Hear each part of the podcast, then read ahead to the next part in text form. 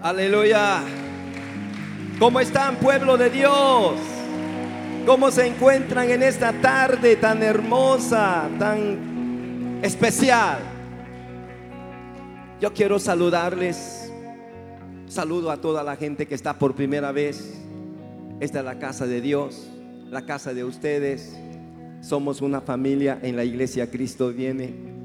Tú eres parte de esa familia. Por favor, dile, tú eres parte de esta familia. Saluda a alguien.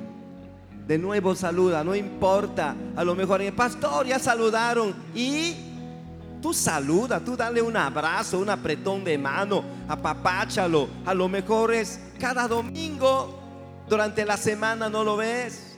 Por eso los saludo, los bendigo. Gracias a Dios, gracias a Dios por cada uno de ustedes. Qué hermosa tarde, de verdad. Y bueno, eh, estamos comenzando unas enseñanzas eh, que habla acerca del camino, acerca de las sendas. Se llama las sendas antiguas, GPS espiritual de Dios. Tomen su Biblia, por favor, en el libro del profeta Jeremías, Jeremías capítulo 6, versículo 16. Voy a dar lectura, ustedes ahí en su Biblia o en la pantalla. Es un solo versículo, Jeremías 6, 16 dice de la siguiente manera, así dijo Jehová, paraos en los caminos y mirad y preguntad por las sendas antiguas, cuál sea el buen camino y andad por él y hallaréis descanso para vuestra alma. Mas ellos dijeron, no andaremos. Padre, te damos a ti la gloria, la alabanza y la honra, agradeciendo que tú estás en esta tarde una vez más, en esta reunión final en la iglesia Cristo viene, así como seguramente estás en las otras reuniones con nuestros hermanos, porque tú eres omnipresente, estás en todo lugar. Por eso aseguramos que tú estás aquí mirando las vidas, mirando los corazones para hacer con nosotros lo que solamente Dios puede hacer. Lo deseamos, lo anhelamos, que tú trates con nosotros en esta hora, que nos hables a través de tu palabra. Te lo pedimos en el nombre de nuestro Señor Jesucristo. Amén.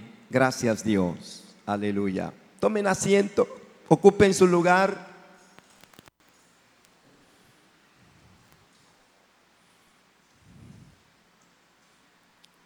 Importante saber que la palabra de Dios nos revela que el primer interesado en nuestra vida es Dios. Eh, él es un Dios que está comprometido con su pueblo, con su iglesia y comprometido de una manera particular con cada uno de nosotros. Él sabe todo de nuestra vida.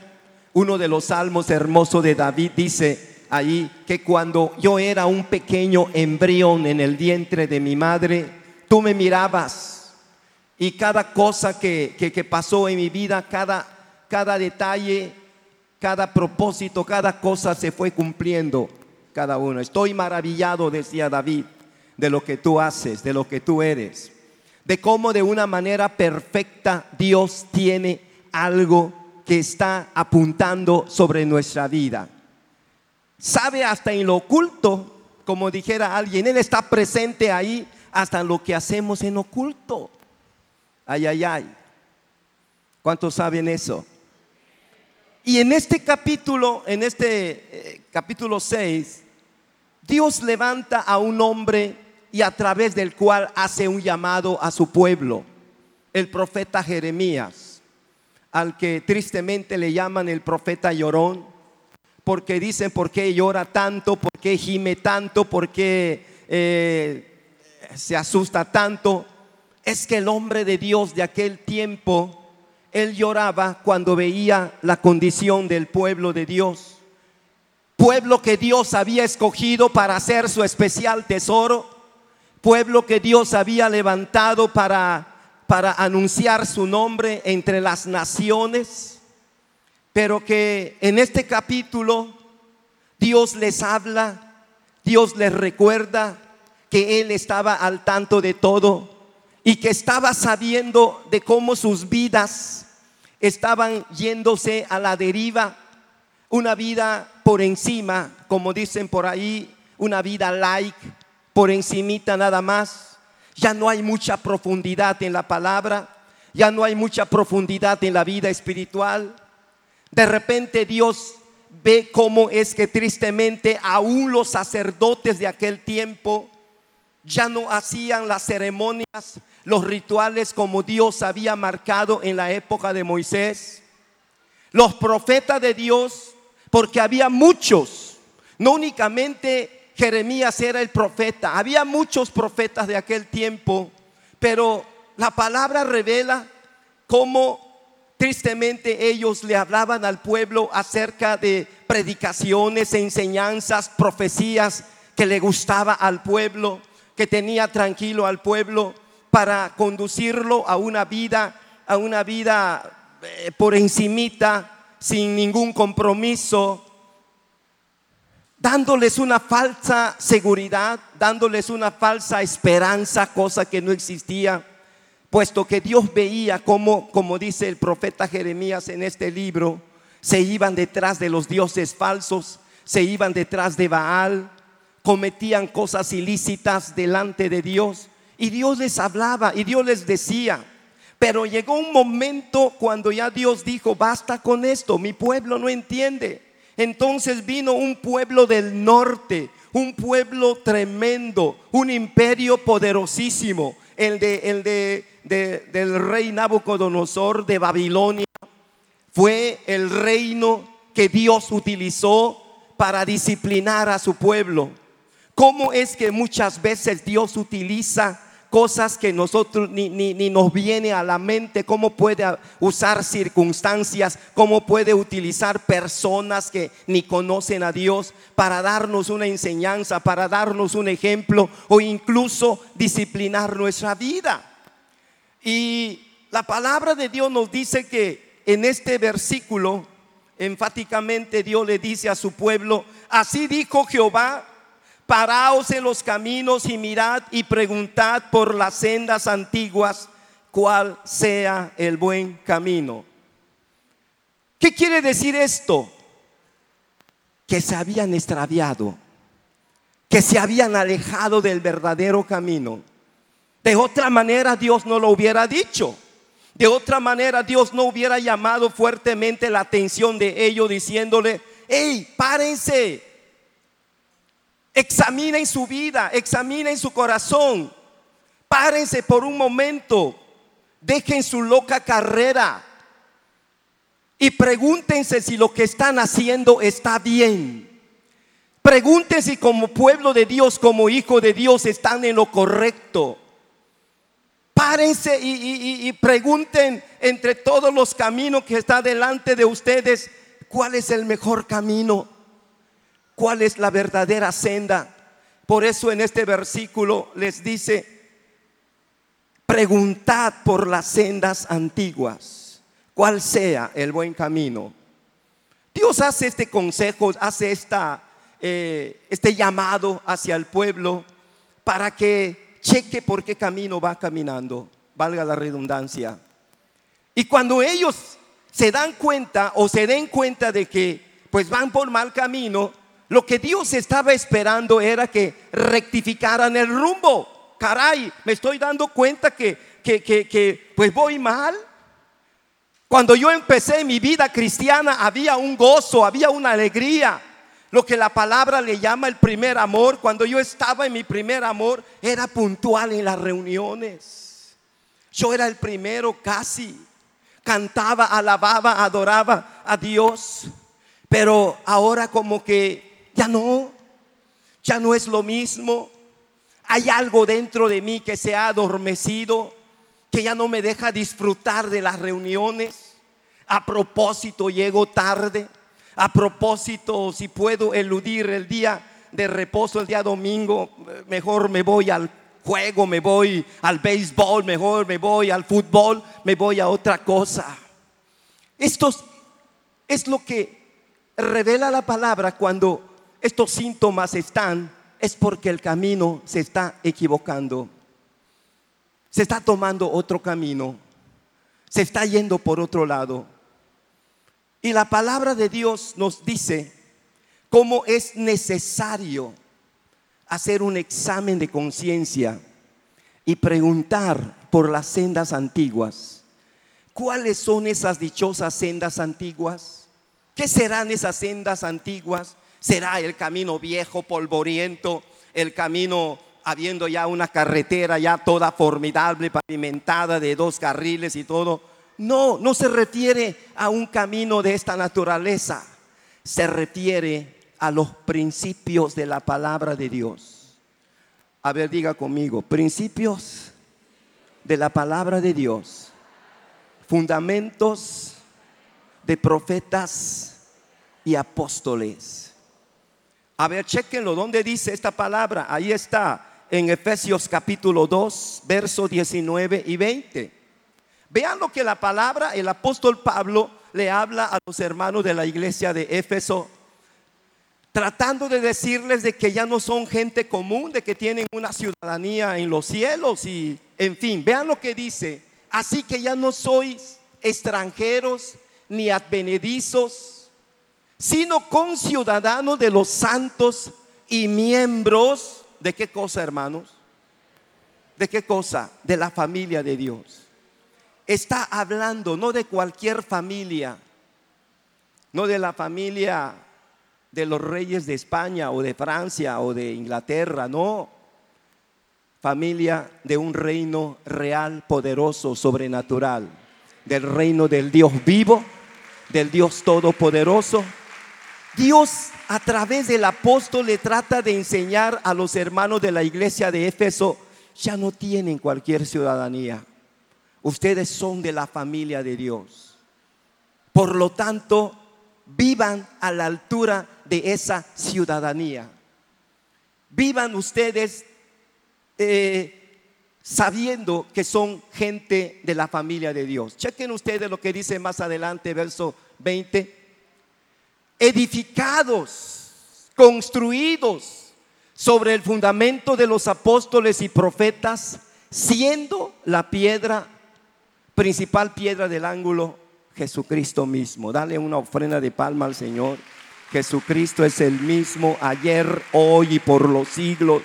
Él sigue siendo el fundamento de nuestra vida. Él fue el que dijo en San Juan 14, 6, yo soy el camino, la verdad y la vida.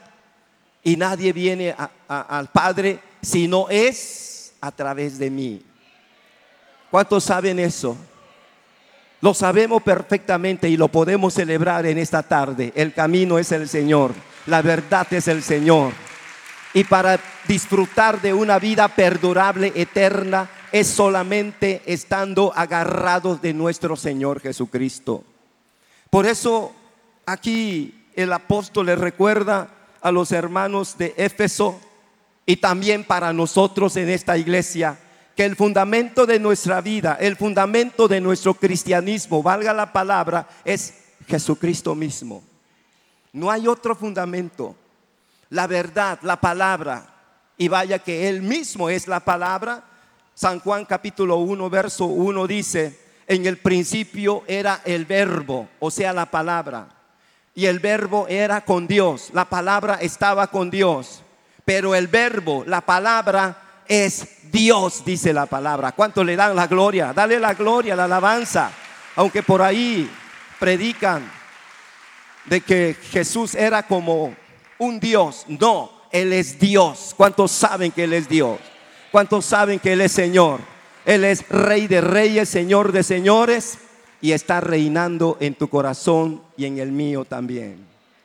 Por eso es la preocupación de nuestro Padre cuando le habla a los hermanos, al, pueblo de Dios eh, en aquel entonces, Jerusalén y Judea, que se habían apartado de Dios. Por eso Dios envió a un ejército poderoso del norte, los babilonios.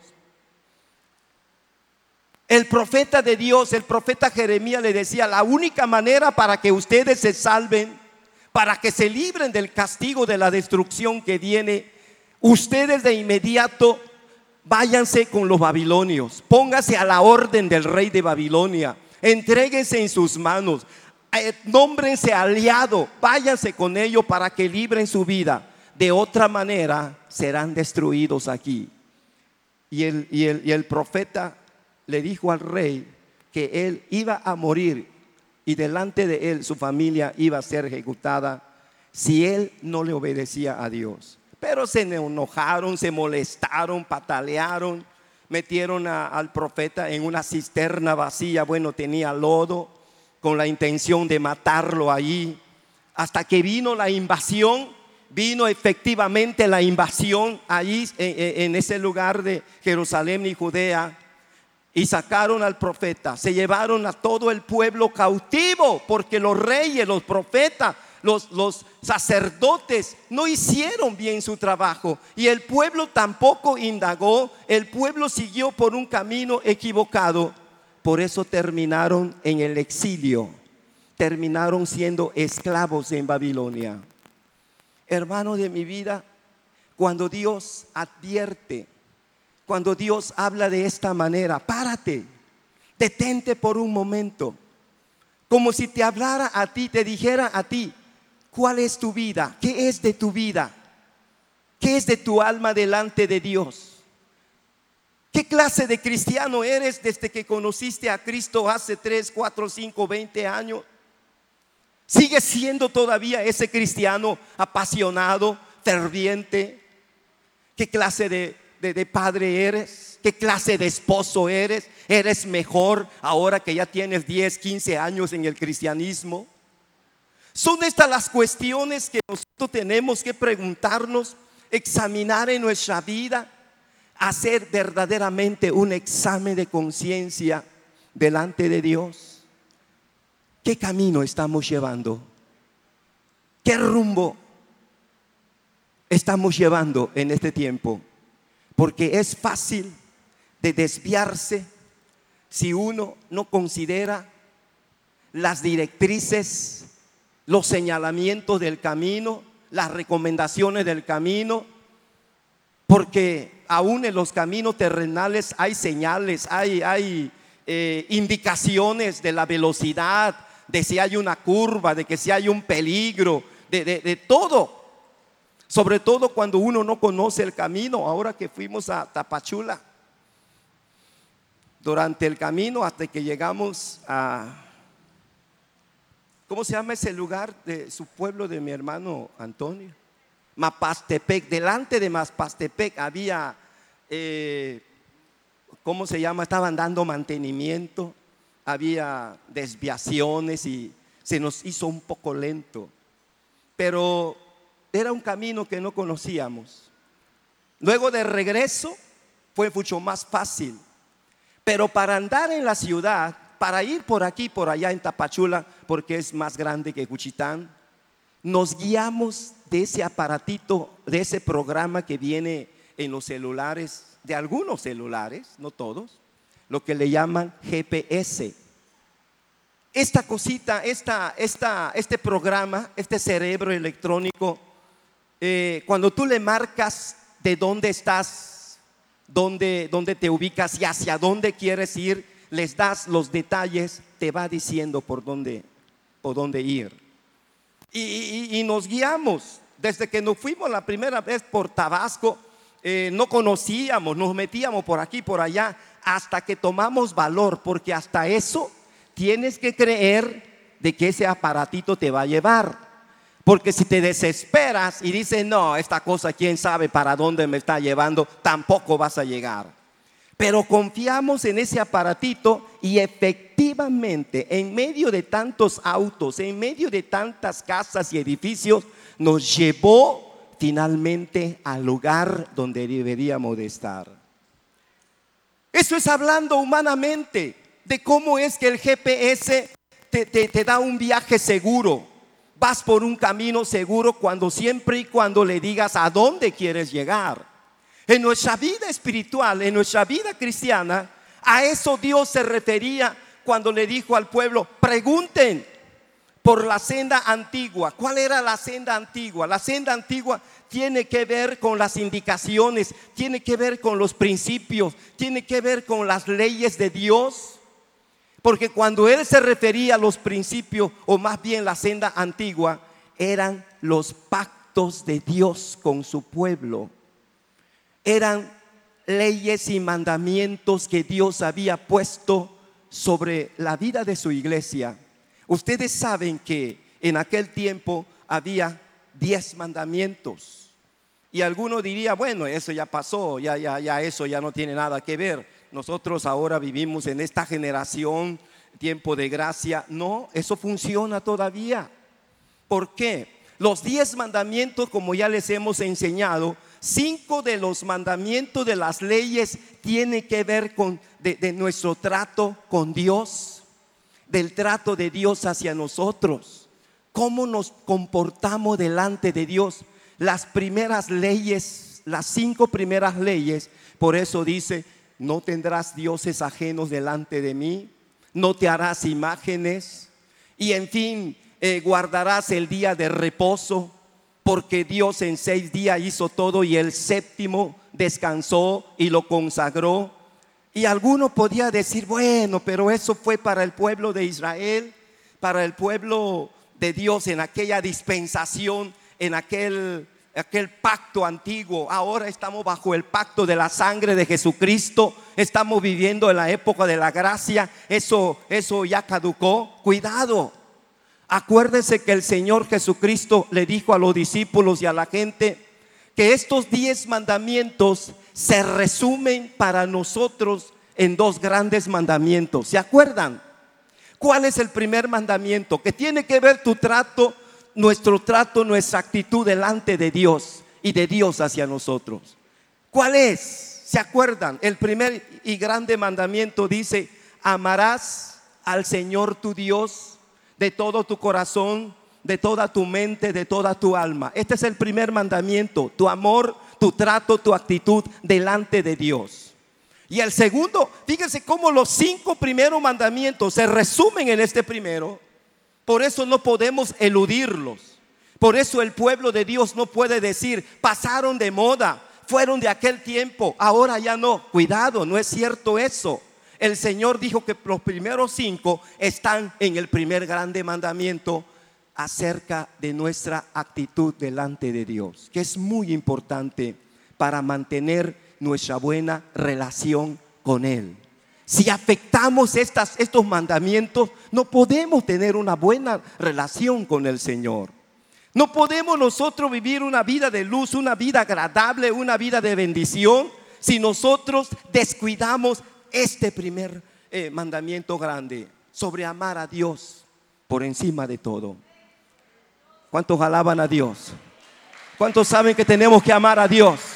A ver, pregunta al que está a tu lado, ¿tú amas a Dios? Pregúntale por favor.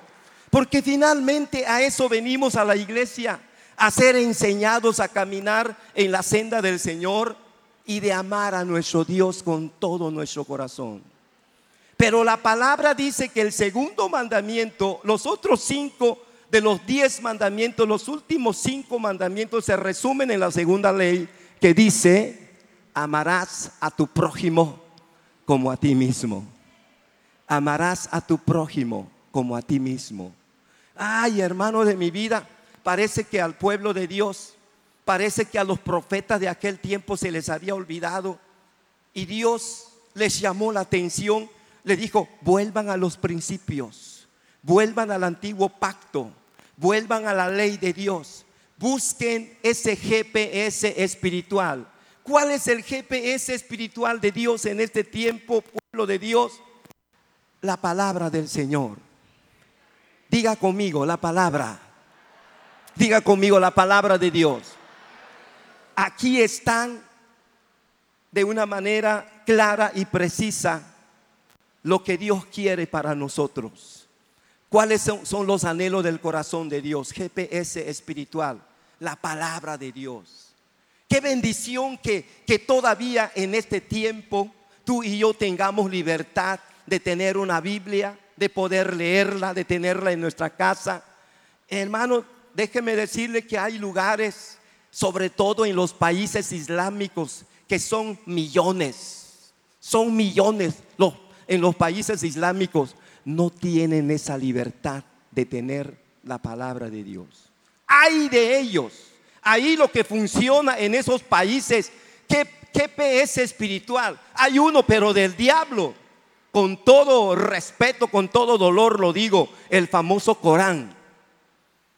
Y hermano de mi vida, ahí, ahí, ahí vienen unas cosas terribles de cómo el enemigo sutilmente mete las cosas de Dios y del profeta Mahoma para aprisionar a esos países.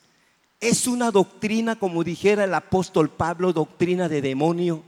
¿Cómo puede meterse en la mente y en el alma de las personas a grado de creer lo que dice ahí?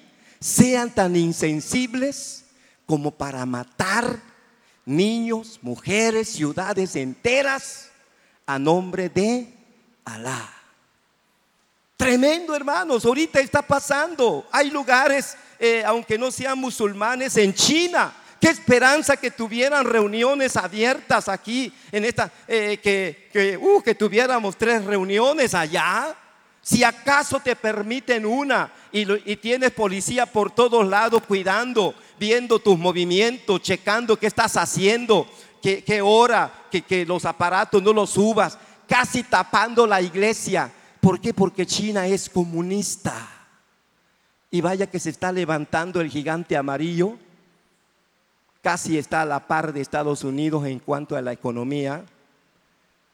Esto es algo que está profetizado como Estados Unidos para abajo y se levantan estos países, que se van a aliar China, Rusia, los islámicos, para tratar de destruir al pueblo de Dios. Ellos, ellos saben, tienen un odio terrible hacia el pueblo de Israel, hacia el pueblo de Dios. Pero Dios, que los llamó como su pueblo, los va a guardar hasta el último momento. Nuestro Dios que nos ha llamado y nos ha levantado está con nosotros todos los días hasta el fin del mundo.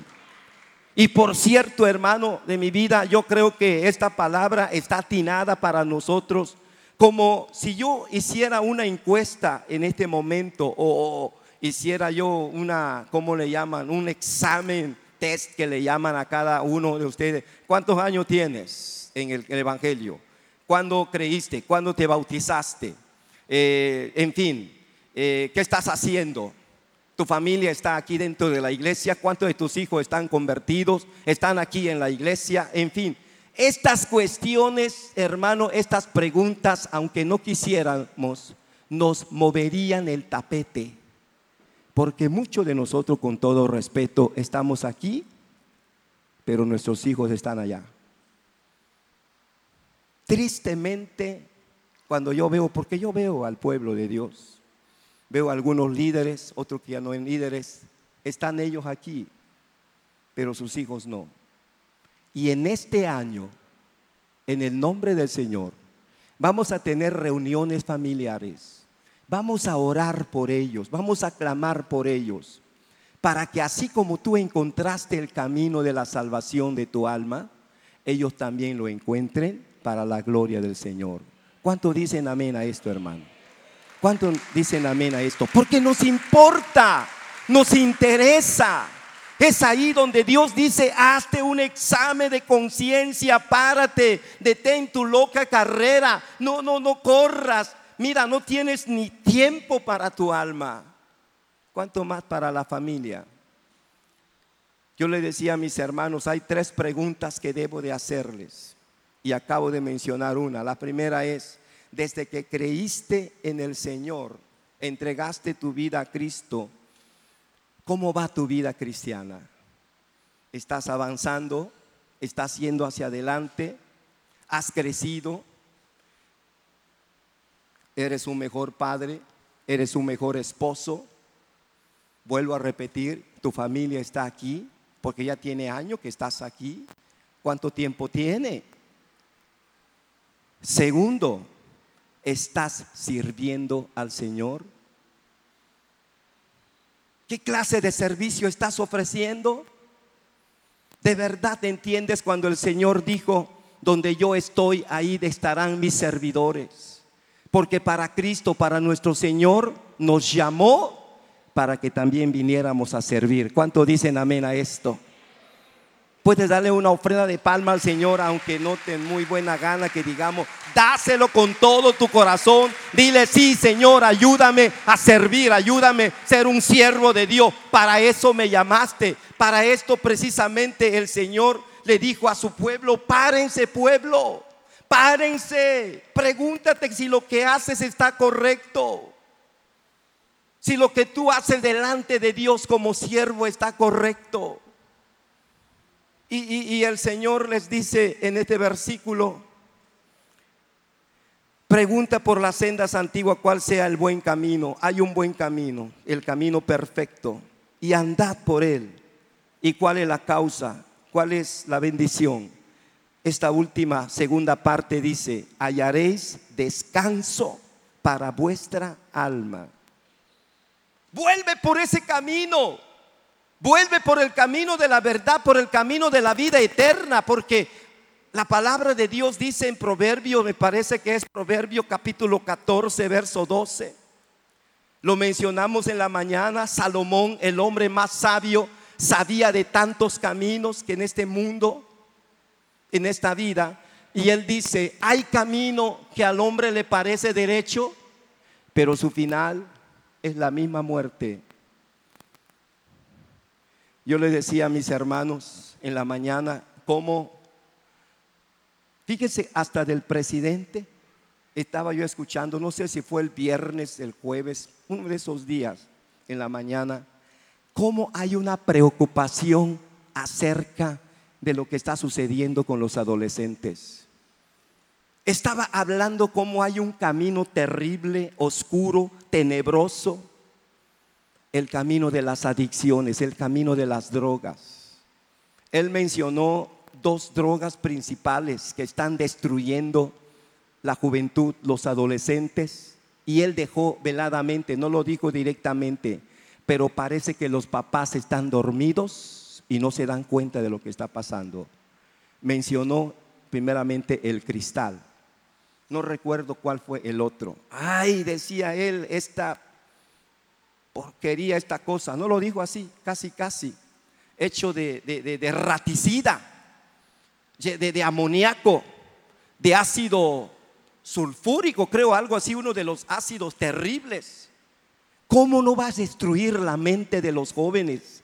¿Cómo va a destruir?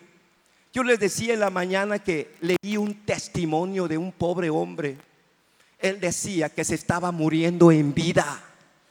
Su mente ya estaba seca, ya no podía entender que a causa de la droga él pensó que no le iba a hacer daño, que a él no le iba a afectar la droga. Dice, y ahora me estoy muriendo. Perdí a mi esposa, perdí a mis hijos, perdí mi familia y perdí mi trabajo. No puedo dar marcha atrás. Un camino terrible que yo tomé abandonando a los míos. Y, les digo, pero el presidente decía que no era una situación que, que, se pudiera combatir nada más de un lado. Los papás, las familias tienen que estar metidas en esto, tratando de proteger, tratando de implementar herramientas para poder prevenir a nuestros jóvenes. No te conformes con que le veas la cara y digas, ah, está bien, va bien mi hijo. No. Indaga por el amor de Dios. No cuando el pobre chamaco ya está seco en el alma, hasta entonces, ah, pobrecito de mi hijo, ¿por qué no checas? ¿Por qué no lo traes a la iglesia?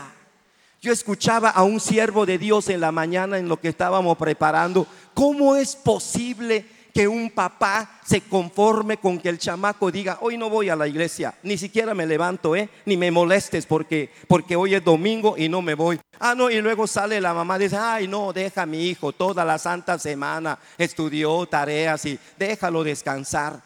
Y entonces el compromiso con Dios, ¿qué pasa? Si dejamos que los hijos comienzan a hacer sus propias vidas en la casa y vaya que dicen que la generación del dichoso milenio, así les llaman los milenios, ay, ay, ay. Cuidado, ¿eh? porque todo les afecta. Cuidado porque ellos eh, hasta te pueden demandar. Yo decía milenio. ¿Qué milenio ni qué nada? La palabra de mi Dios dice que un buen garrotazo quita la necedad del cerebro del muchacho. Ah, no, pero cuidado, ¿eh? Cuidado y lo hagas. Cuidado porque, porque estás mal.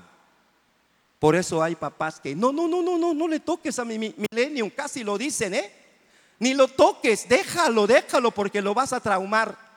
Fue otro tiempo cuando tú y yo vivimos, cuando papá nos daba. Entonces digo yo, entonces está mal la Biblia, está mal las escrituras, porque habla una y otra vez como la vara de corrección aleja al muchacho del mismo infierno.